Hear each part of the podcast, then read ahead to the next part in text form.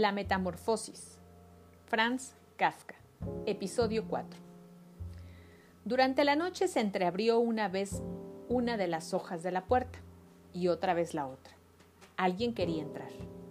Gregorio, en vista de ello, se colocó contra la puerta que daba al comedor, dispuesto a atraer hacia el interior al indeciso visitante, por lo menos averiguar quién era, pero la puerta no volvió a abrirse y esperó en vano.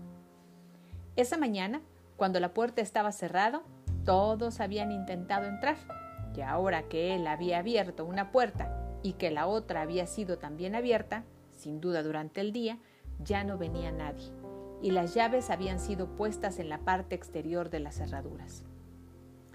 Estaba muy avanzada la noche cuando se apagó la luz del comedor.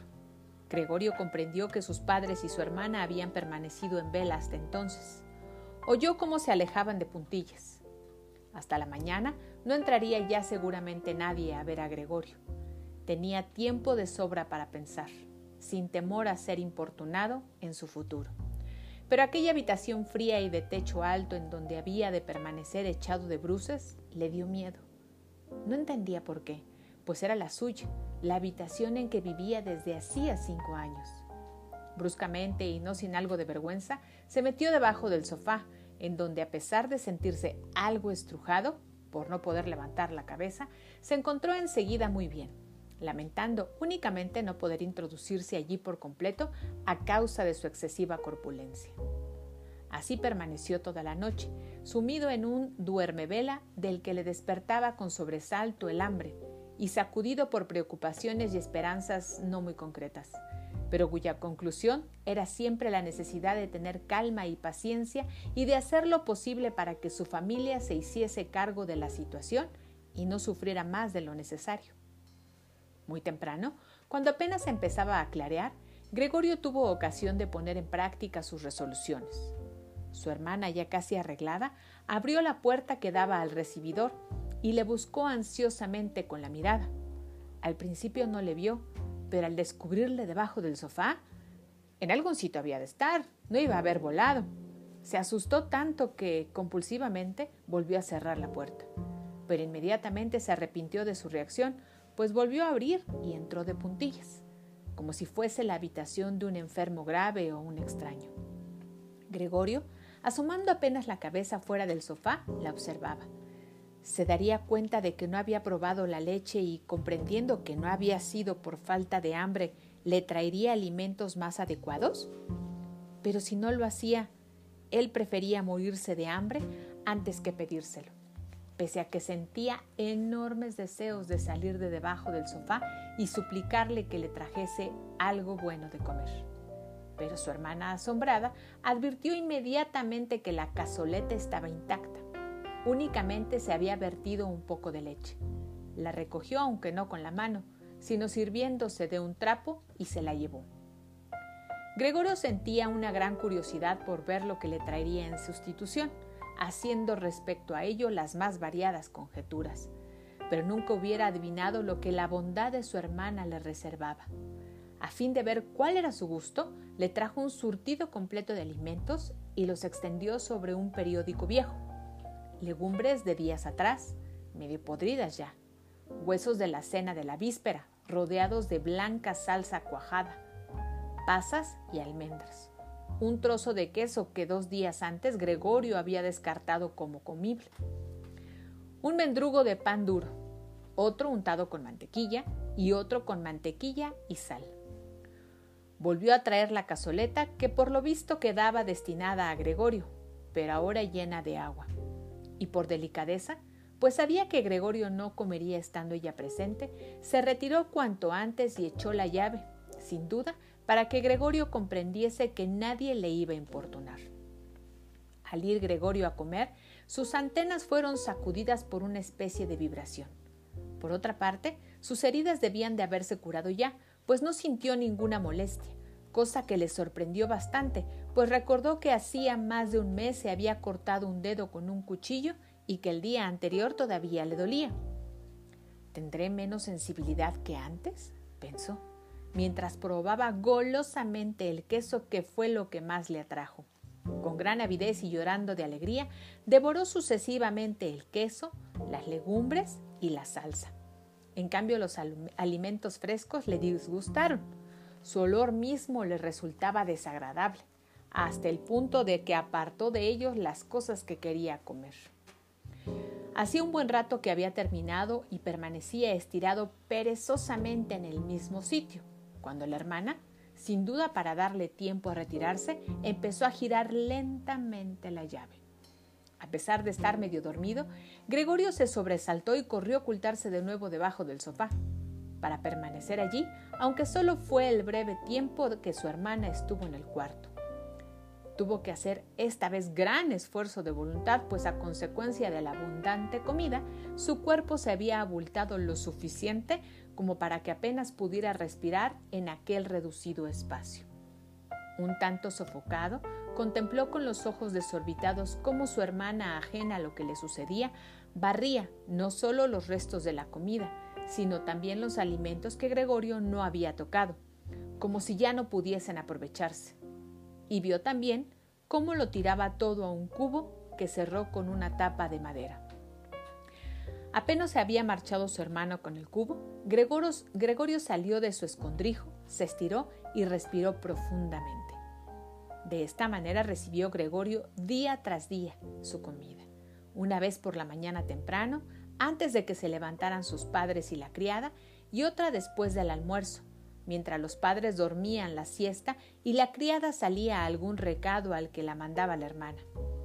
Sin duda, sus padres tampoco querían que Gregorio se muriese de hambre, pero tal vez no hubieran podido soportar el espectáculo de sus comidas, y era mejor que solo tuviera noticias de ellas a través de la hermana. Tal vez también quería hasta ahorrarles un sufrimiento extra. Gregorio no pudo averiguar con qué disculpas habían despedido a la, primera mañana al médico y al cerrajero.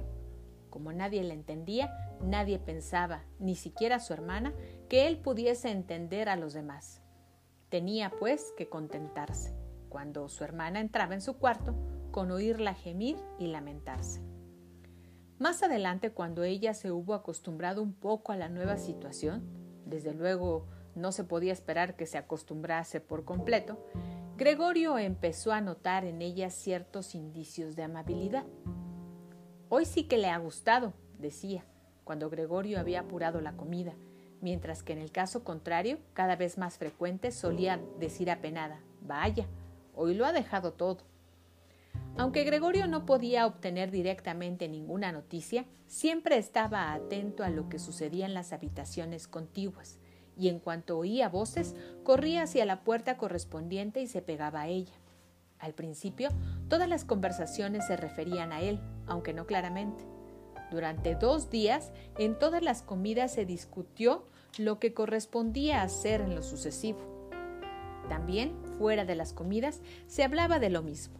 Ninguno de los miembros de la familia quería quedarse solo en casa, y como tampoco querían dejarla abandonada, siempre había por lo menos dos personas.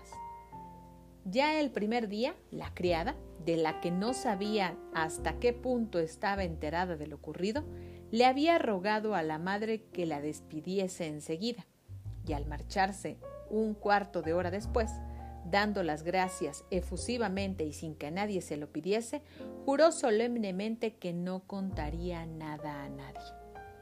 La hermana tuvo que ayudar a cocinar a la madre, cosa que en realidad no le daba mucho trabajo, pues casi no comían. Gregorio los oía continuamente animarse en vano unos a otros a comer, siendo un gracias, ya he comido bastante, u otra frase por el estilo, la respuesta invariable a estos requerimientos. Tampoco bebían casi nada, con frecuencia preguntaba la hermana al padre si quería cerveza, ofreciéndose a ir a buscarla. Callaba el padre, y entonces ella añadía que también podían mandar a la portera. Pero el padre respondía finalmente con una negativa tajante, y no se hablaba más del asunto. Ya el primer día el padre planteó a la madre y a la hermana la situación económica de la familia y sus perspectivas futuras. De vez en cuando se levantaba de la mesa para buscar en su pequeña caja de caudales, salvada de la quiebra cinco años antes, algún documento o libro de notas. Se oía el chasquido de la complicada cerradura al abrirse o volverse a cerrar, después de que el padre hubiera sacado lo que buscaba. Estas explicaciones constituyeron la primera noticia agradable que escuchó Gregorio desde su encierro. Siempre había creído que a su padre no le quedaba absolutamente nada del antiguo negocio. El padre nunca le había dado a entender que fuera de otro modo, aunque lo cierto era que Gregorio tampoco le había preguntado nada al respecto. Por aquel entonces, Gregorio solo se había preocupado de hacer lo posible para que su familia olvidara cuanto antes el revés financiero que los había hundido en la más completa desesperación. Por eso había comenzado a trabajar con tal ahínco, convirtiéndose en poco tiempo de simple dependiente en todo un viajante de comercio, con grandes posibilidades de ganar dinero y cuyos éxitos profesionales se concretaban en sustanciosas comisiones entregadas a la familia ante el asombro y la alegría de todos.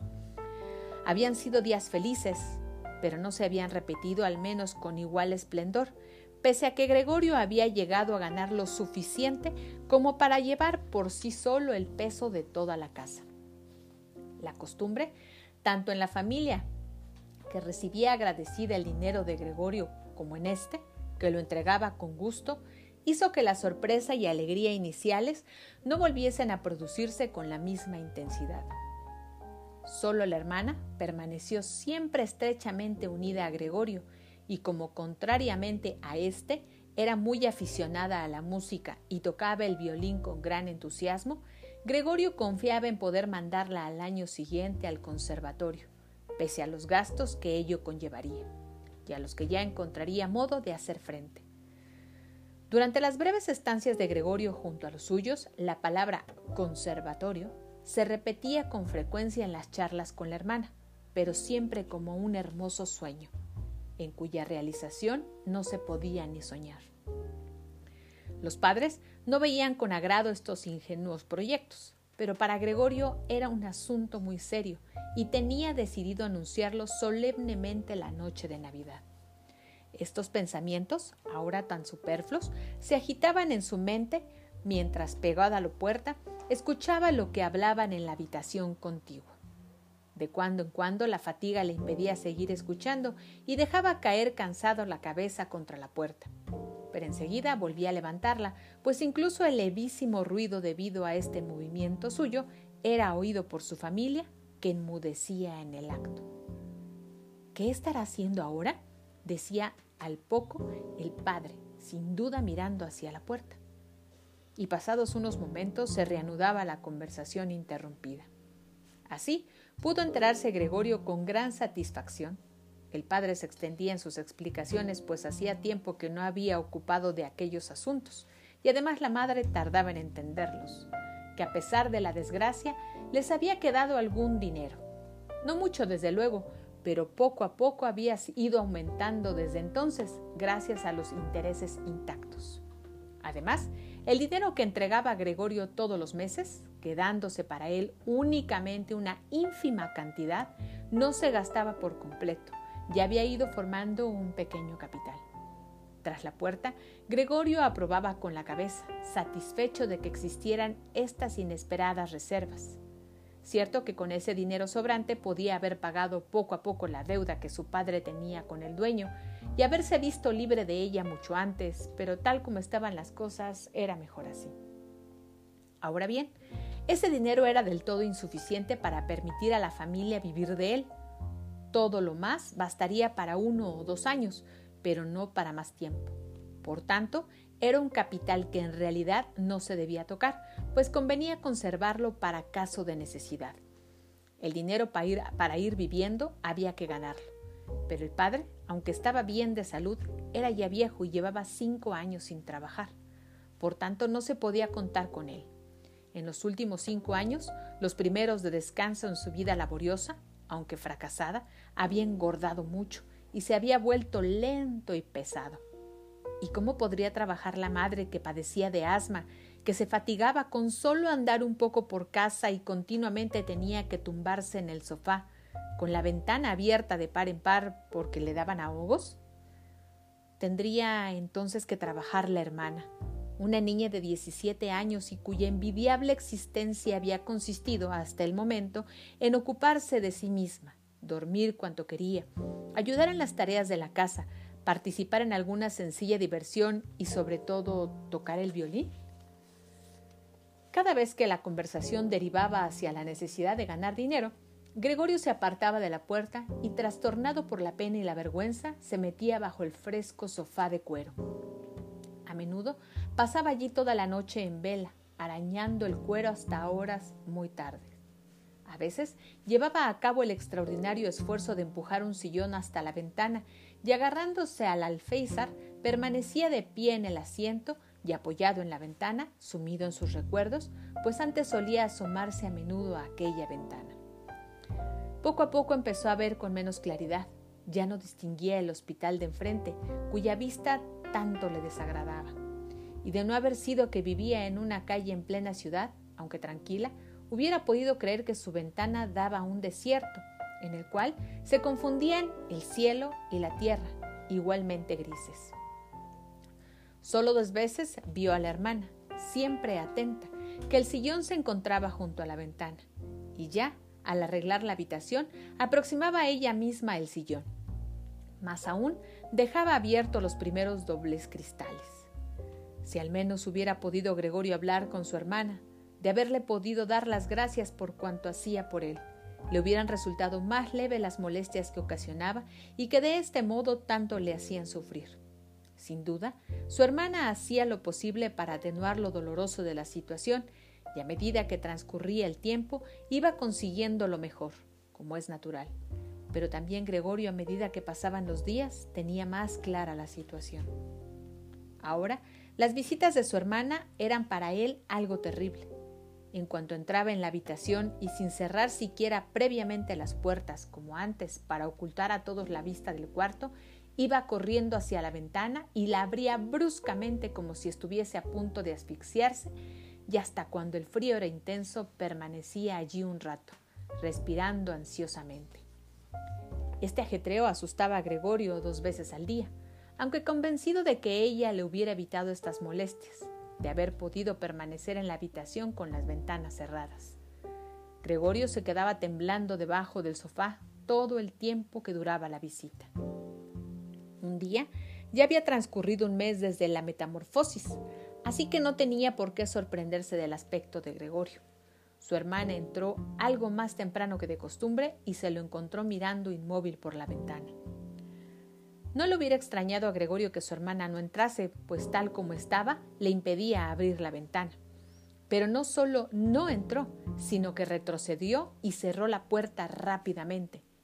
¿Quién la hubiera visto reaccionar de esa forma hubiera creído que Gregorio se disponía a atacarla.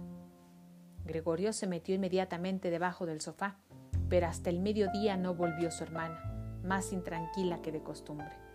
Este incidente le hizo comprender que su vista seguía resultándole insoportable a la hermana, que solo gracias a un gran esfuerzo de voluntad evitaba echar a correr al divisar la pequeña parte del cuerpo que sobresalía por debajo del sofá con objeto de ahorrarle por completo su visión, llevó un día sobre su espalda, trabajo para el cual precisó cuatro horas, una sábana hasta el sofá y la puso de modo que le tapara por completo y que su hermana no pudiese verle por mucho que se agachase.